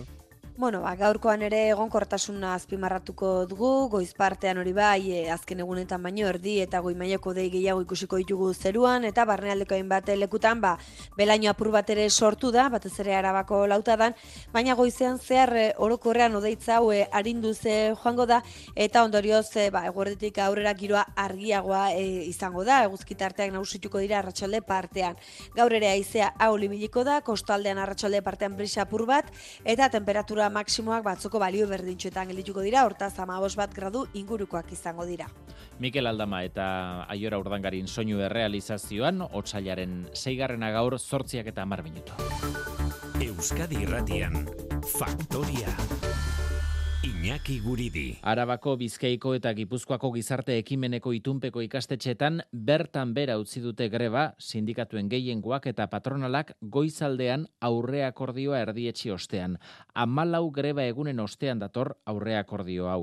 Ela, Esteilas, UGT eta Komisiones Obrera Sindikoatuak izan dira sinatu dutenak euneko amalauko soldata igoeraz gain, lankarga harintzeko eta lanpostuak bermatzeko neurriak maigainean jarri dituzte. Labek ez du sinatu aurre akordio hau bere ikuspuntutik estelako lortu langile publikoekiko soldatak parekatzea maitan eso bijana egunon.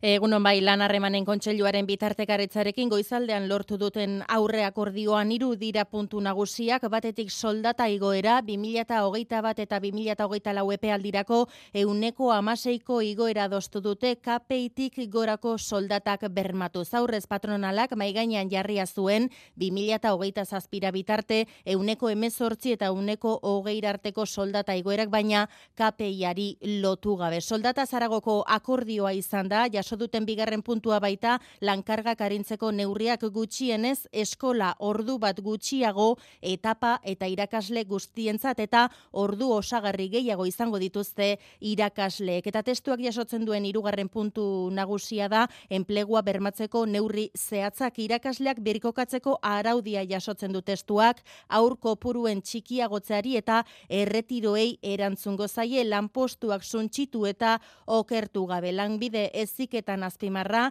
emeretzi ikasletik gorako praktika eskoletan bigarren irakasle bat ezarriko dela. Datozen e, orduotan sindikatuek batzarrak egingo dituzte euren afiliatuekin aurre akordioa berresteko, baina dagoeneko utzi dituzte bertan bera greba egunak. Bertan bera geratu da bai, protesta hori gaurtik aurrera berriz ere grebara dituta zeudelako, itunpeko gizarte ekimeneko ikastetxeetako beharginak, azken egun hauetan langatazka luzatzen ari zela ikusita e, gurasoak eskatuta entzun ditugu, bi aldei ardurak eskatu zare gehiago, aurrak ez erabiltzeko ere eskatu izan diete, kaltetu nagusiak eurak direlako, eiderraran berri donostiako jesuiten ikastetxean zaudezu, pentsatzekoa da lasaitu hartuko zutela hainbat e, guraso gaur zer diote. Bueno, ba, bai, e, goizaldeko ordu txikitan iritsi da akordioa guraso asko lotaratu ziren bart gaur goizean. Euren seme alabak eskolara eramateko moduan izango te ziren. Jakin gabe atzo gogoratu esan duzu e, gaur astekoa zen grebaren e, atarian komunikatua kaleratu zutela guraso elkarten federazio ezberdinek eta bertan gogor arazoari irtenbidea emateko eskatzen zietela bi aldei tira ba akordioa iritsi da baina ez da gurasoen elkarten iritziz egonkortasuna ekarriko duen akordioa eta beraz negoziatzen jarraitzeko deia egin die Marco García Ampas Unidas guraso elkarteko ordezkariak. Mesedes jarraitu negoziatzen, orain egonkortasuna deko zue e, urte honetarako denbora nahiko dago epeluze baterako txarmen bat idatzi, prestatu, negoziatu, akordatu eta sinatzeko. Posik, bai, baino bakarrik erdi posik momentuko gatazka konponduta, baina e, datorren urtean berriz eseri beharko dute maiaren bueltan patronalaren eta sindikatuetako ordezkariek eta entzun duzu. Azken asteetan bizi izan duten egoera biziko dutela horrexen beldur dira berriz ere gurasoak. Ba, momentuz bertan bera geratzen den greba hori, gaur sola saldiaren tartean, aurre akordioa erdi duten aldeekin saiatuko gara hitz egiten, e, akordio horren inguruko euren irakurketa egiteko. Gaurko beste greba deialdi baten berri ere bai, egun osoko lanuztea dutena gaur Bizkaiko kiroldegietako langileak. 2022an iraungitako lan hitzarmenaren negoziazioan aurrera pausorik ez dela izan salatzeko egun osoko greba dute bai, gaur 2000 langile inguruk elala beta komisiones obrerasek deituta. Eskatzen dute baldintza prekarioekin amaitzea, besteak beste partzialtasunarekin, soldata basuekin, prestakuntza ezarekin edota kontziliazio arazoekin. Azken hilabeteetan lanuzte partzialak egin ondotik, arago joan eta egun osoko greba dute gaur, jarraipen zabala izan zuten azken hilabetetako lanuztek, beraz ikusi behar gaurko jarraipen duen manifestazioare egingo dute Bilbon goizean. 2008 laguan barizerik gabe bizi nahi duzu? Ahaztu sintoma gogaikarriak, azkura, mina eta hankaberriak estrenatu baritekekin. Edo motatako barizeak entzen espezializatuak, kirurgiarik, anestesiarik eta din mugarik gabe. Ez du asola nolakoak diren zure barizeak. Armiarmak, barizelodiak, zainetako ultzera, kirurgiaren ondoren barriro agertu diren barizeak, bariteken kompromisoa hartzen dugu zurekin. Eskatu zure lehen diagnostikoa Bilboko Donostiako edo Gasteizko kliniketan. Informazio gehiago baritek.esen. Esan agur barizei. Maite zaituten elaztana, ene pasteltxoa, ene bomboia, ene gailetatxoa, ene bizkotxoa. Para, ohartu gabe gozetu naiz papatean. Maitasunez beteta zaude. Onzeren San Valentin eguneko kupoia bezala. Horregatik, kupon espezial puntu ez bugunean sartuz gero, bosteun mila euro irabazteko aukeraz gain, maite munduko zaituzten esperientzia paregabeak lortu halko dituzu. Onzeren San Valentin eguneko kupoia. Oinarriak notare horrean aurkeztu dira. Onzen jokatzen duzuen guztioi ondo jokatuta. Jokatu arduraz eta bakarrik adinez nagusia bazara. Euskadi Irratia. Esan dizuegu, atarikoan nekazarien mobilizazioak eraginda goizko rapilotsu izango da ziurrenik aurkoan Nafarroan eta Araban errepidetan. Lehen ordutik Iruñeko hiru sarrera blokeatu dituzte traktoreek, eragozpenak ari dira dagoeneko sortzen errepidetan, sindikatuetatik kanpo antolatu diren nekazaria dira gaur kalera atera direnak, traktoreekin trafiko oztopatu eta lan egiteko dituzten oztopoak agerian utzi nahi dituzte, Eli eraso zer da gaur goizean traktoreekin kalera irten direnek eskatzen dutena? Ba, goizeko seiterdietan atera dituzten nekazariek traktoreak e, errepidera, Iñaki, eta eskatzen dutena, ba, nekazariak esu dira, Europak ezartzen duen araudia zorrotza garesti ordaintzen ari direlako, araudi horri iskin eginez kanpotik datozen produktuekin lehiatzea ezinezkoa dela diote eta burudokrazia gehiagizkoa. El sector está, nos están apretando de, de, muchos, de muchos sitios y, y al final esto explota eta sektorea lehertu dela esan digute. Queremos molestar, pero, pero que entiendan que los precios no son justos y que eta nahiko lukete herritarrok e, ulertzea prezioak ez direla bidezkoak eta nekazariak gaizki pasatzen ari direla. Gaurko deialdia WhatsApp bidez egin dute, esan duzu, sindikatauetatik at. Ha sido a nivel de WhatsApp y ha sido sin, sin los enlaces de los sindicatos ni de Goizeko seiterdietan atera dituzten nekazariek traktoreak errepidera, iruñeko hiru sarrera nagusiak kolapsatuta dituzte, itaroan dekatronen eta taiuntzen, eta egunean eh, zehar zabalduko dituzte protesta hauek, kaparroso, lizarra, tafaia eta beste hainbat herritara, orotara bosteun traktore atera nahi dituzten nekazariek gaur Nafarroko errepidetara. Nafarroan beraz traktoreak gaur errepidetara irten da, entzun duzue, sindikatuetatik at egindako deialdia da, WhatsApp bidez antolatutako nekazariek egin duten deialdia. Araban berriz, e, uaga sindikatuak sustatutakoa da, gaur egiten ari diren protesta, hainbat herrietatik abiatu dira, edo abiatzear dira, e, hainbat traktore, eguerdi goizeko amarrak inguruan jundizko industriagunean itzordu egina baitute, gaur eta bihar dituzte mobilizazioak deituta, Ainara Rubio ikusten dituzte hauerek ere nahikoa motibo Espainiar estatuan deitutako mobilizazioekin bat egin eta kalera ateratzeko. Egunon. Egunon Brina herrian gaude, Bastida eta inguruko beste herrietatik etorritako traktoreak oraintxe geldirik daude honetan, dozena bat eh, inguru traktore, batzuk poliki poliki berehala abiatuko dira Arminon aldera, beste batzuk Arabako herri Erriosako errepideetan geldituko direla esan digute, zonaldeko nekazari ia guztiak traktoreekin errepidean daudela hori da adierazi digutena. Es que hacía falta salir porque es que se ríen de nosotros. Y esto ya parecemos ahí los defenestrados. Ezinbestean, zioen ze egoeratan dauden salatzeko, ba hause uagak deitu duen protestaren zutabeetako bat, arabako puntu ezberdinetatik ateratzekoak dira, azkenean denek, gazteizko jundizko merkataritza logistikoko zentroetan bat egiteko. Hori arabako nekazarien protesta eskerrik asko ainara eta kontuan hartu beharrekoa Gipuzkoakoek momentu erabaki dutela protestarik ez egitea Bizkaian ostiralerako egin dute deia Bilboko arenalera traktoreak eramateko. Eta nekazariek deitutako protestekin bat egiteko deia egin duena Espainiako garraio sindikatua izan da 2022ko martxoan garraiolarien greba deitu zuena. Datorren larun batetik aurrera lanuzte mugagabea deitu du, dena den Ego Euskal Herriko garraio sindikatuetan galdera eginda momentuz Ez dute deialdi honekin batekin, Gitrans Gipuzkoako garraiolarien elkartetik diote euren kasuan jardueraren euneko berrogeita bi Espainiar Estatu Barruko garraioak direla eta ez du momentuz mobilizazioekin bat egiteko asmorik eta jarrera bera gertu du Nafarroko tradisnak ere. Zortziak eta hogei minutu, Galiziako telebista publikoan bart egin dute, otxailaren emezortziko hauteskundei begirako eztabaida. Hauteskunde kanpainako itzordu garrantzitsuenetakoa izan da, Alfonso Rueda hautagai popularrak parte hartuko duen eztabaida bakarra izan delako. Oposizioak aho batez gaitzetsi du gobernu populararen kudeak eta orain arteko presidenteak bere gobernuaren egonkortasuna defendatu du, aparteko distilarik izan ez duen debatean.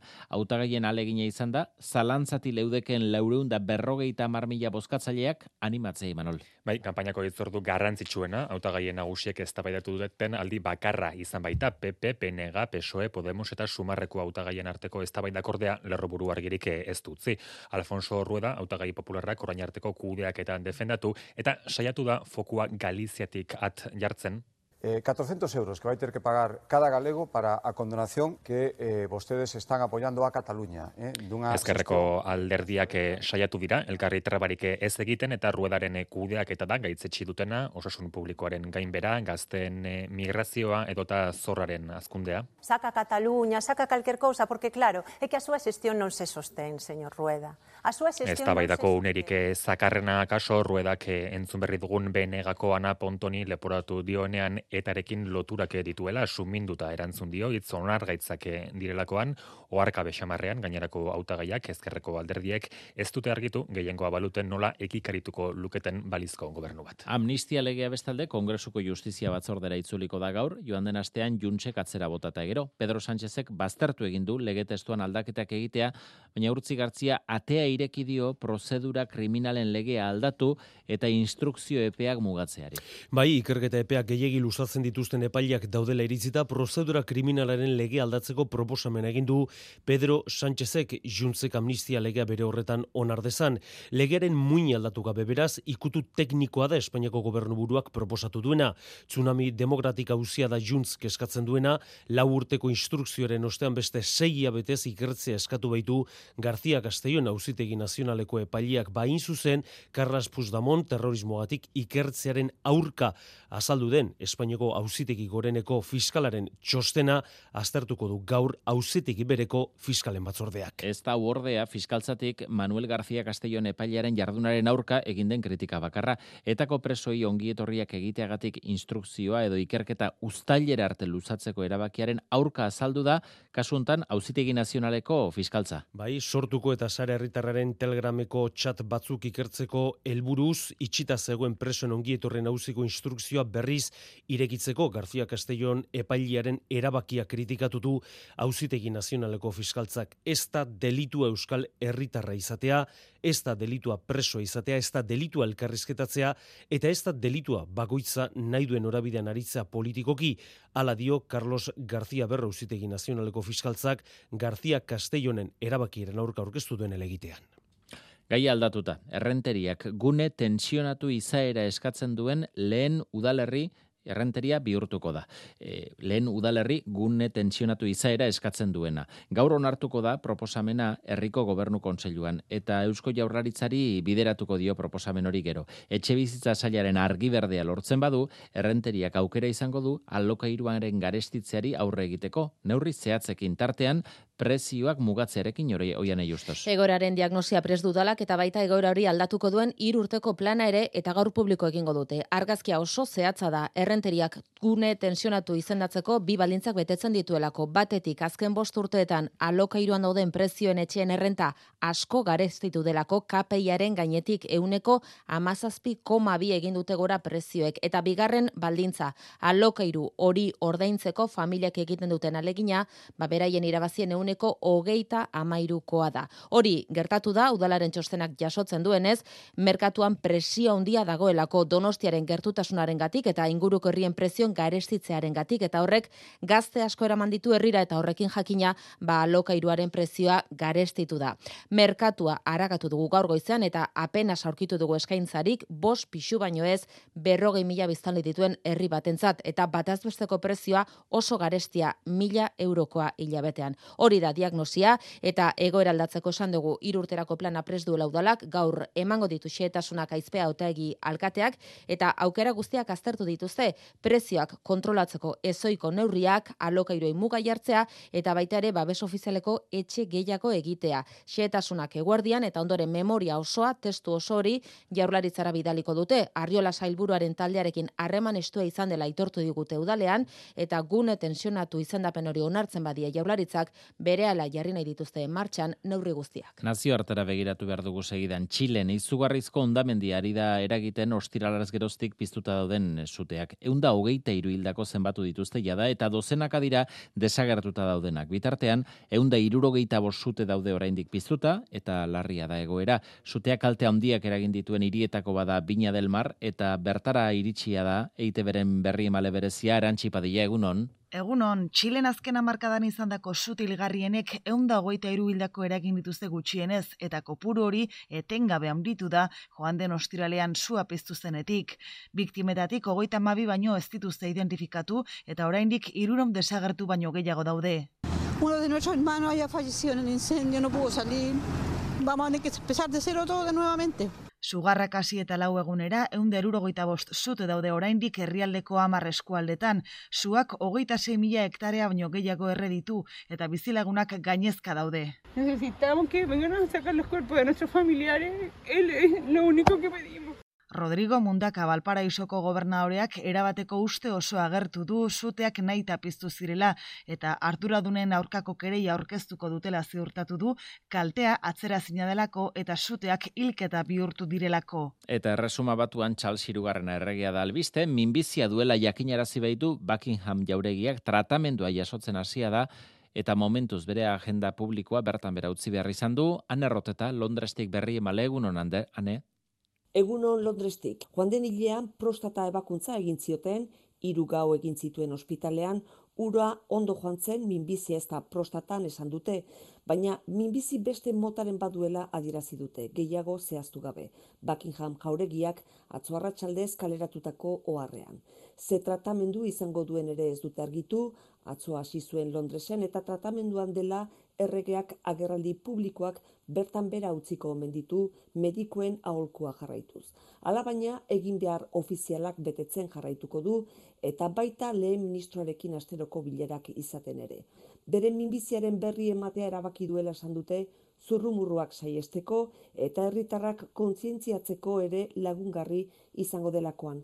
Berria xokandia izan da resuma batuan. Irurok eta amabost urterekin duela amasi bat hilabete koroatu zuten. Eta ez da ingalaterrako erregetxean osasun arazoak dituen bakarra azken hilabetean.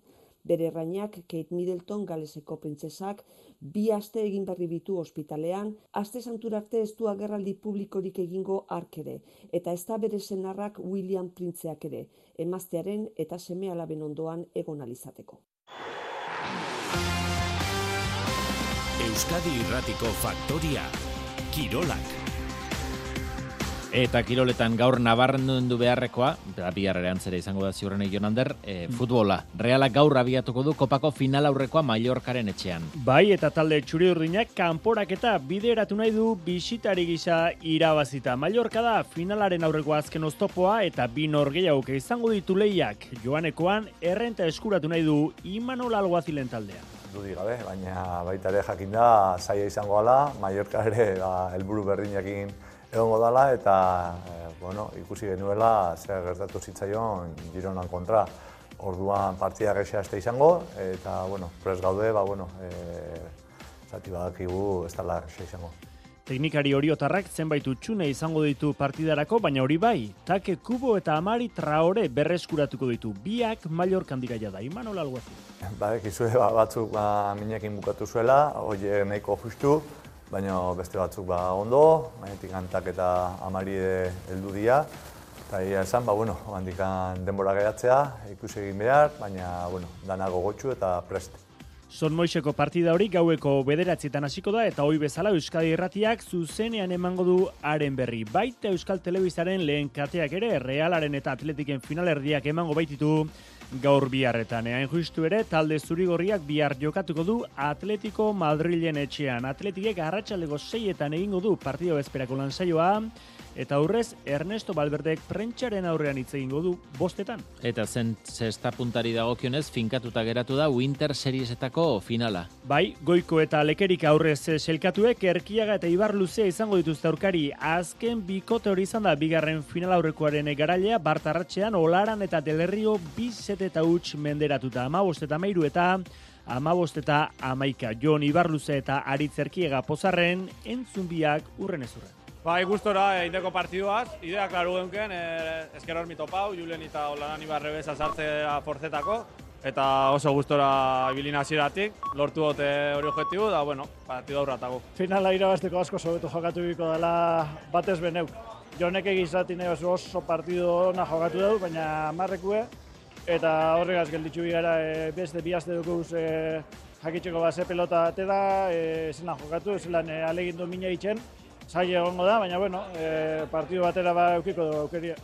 Hortaz, e, bikote bizkaitarra finalean izango da hilaren emezortzian. E, sarrerak gaur eguerdian, amabietan jarriko dituzte salgai, eraman jaialai enpresaren web horri aldean. Eta bestalde eskuzka, berezkoen buruzburuko txapelketan, Sánchezen eta Maizen artekoa bertan bera utzi dute amaika eta bosteko emaitzarekin, Maizek belaunian min hartu duelako eta beste partidan Mati Hospital nagusitu da berrogoi eta goita bat Pierre Etxeberriren aurka. Eskerrik asko. Gero arte. Zortzi tardietara iritsi gara. Ebe Energiaren Euskal Erakundearen eskutik, eguraldia. Eguraldiaren iragarpena Euskalmeten jaion emunarrizek. Goizpartean erdi eta goimaiako deiak nagusituko dira zeruan eta barnealdeko hainbat baileratan, ba, belainoarekin ere argituko dugunak, batez ere arabako lautadan. Dena den egoizean zehar odeigun hauek desegin egingo dira, eta eguerditik aurrera odeitza orokorrean arinduz eh, joango da, eta ondorio, zarratxaldean bakirua argiagoa izango da, eguzkitarteak nagusituko dira arratsalde partean, aizea ere aulibiliko da, itxasertzean brisapur batekin, eta temperatura maksimoak batzoko balio berdintxuetan geldituko dira. Hau da, leku gehienetan 15 gradu ingurukoak eh, izango dira. Eroskik egun ona.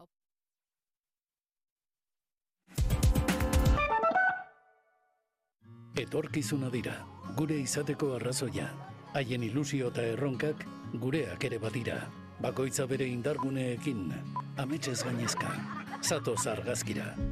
Euskal Eskola Publikoa, elkarrekin azten. Aurre matrikula otxailaren zazpitiko geite irura. Eusko Jaurlaritza, Euskadi, auzolana.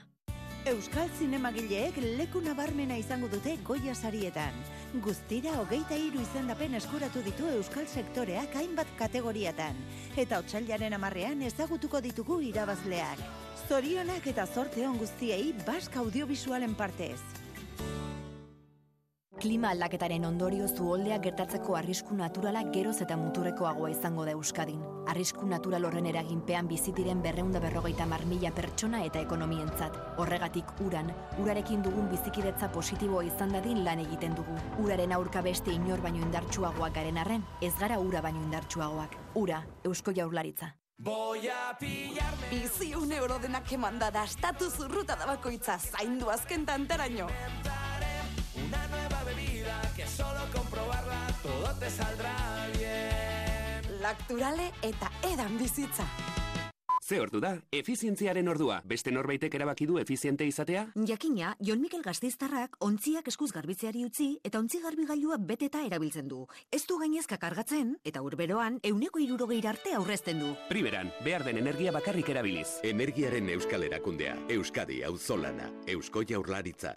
Sexu indarkeria da nire bikotekideak nire baimenik gabe irudi intimoak zabaltzea. Atzo lagun batek WhatsAppez bideo bat bializian, eta nietan nire mutilaguna gara, oean egiten. Zerrikumeak grabatu egin ninduen. Kontzientziazio gehiago, sentsibilizazio gehiago, isiltasun gutxiago. Deitu bederatzieun, sortzieun eta berrogei eun amaika telefonora.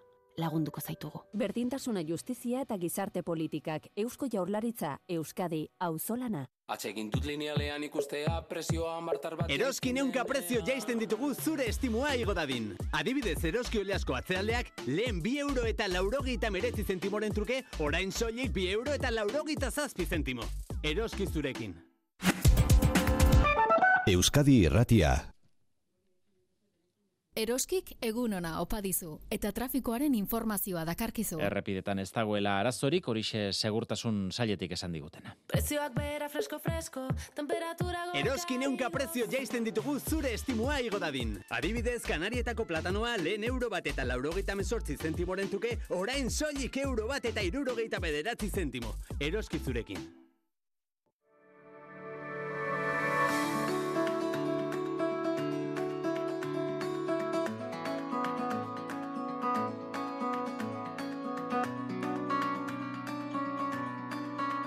Euskadi Irratian. Faktoria.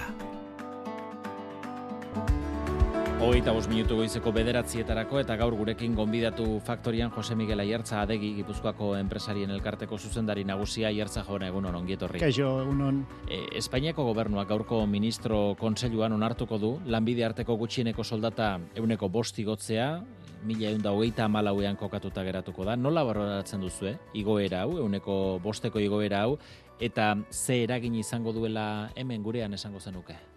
Bueno, eragina Gipuzkoan e, gutxiago eta guk e, sinatzen ditugun e, hitzarmen e, guztiak e, bueno, soldata minimo horren e, gainetik daude, eh? Zentu horretan e, bueno, ba, eragin era, eragin txikia izango da, ezta. E, bueno, ondo ondo irutzen zaigu soldatak e, gaurkoratzea, hori hori argi dago, bueno, ba, behar bada formak, ez? E, kasu honetan e, ba, elkarrizketa sozialaren e, menpe egin ez izana, ba, ez da, ez da berri on bat, ez? E, Sánchez Espainiako gobernura iritsi zenetik, une hartan zazpion da hogeita ama euroan zegoen e, gutxieneko soldata hori, mila egun da hogeita ama e, pasatzen da. E, bere garaian, igoera iragarri zenean, e, ekonomian e, ondorio negargarriak izango zituela, era irakurketa asko e, egin ziren, baina ez dirudi horrelako hori gertatu denik. E, neurri egokia izan dela, ekonomian e, impactu positiboa izan duela esango zenukete?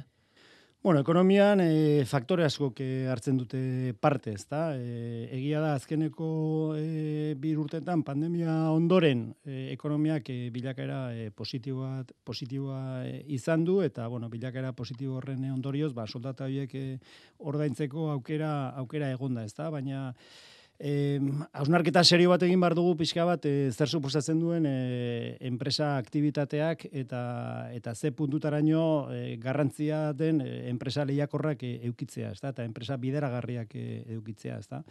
E, adibidez e, Euskadin e, lan egiten dugunon e, pertsonen artean euneko laro bostek e, enpresa pribatuan egiten dugu lan, ezta? Beraz, e, gure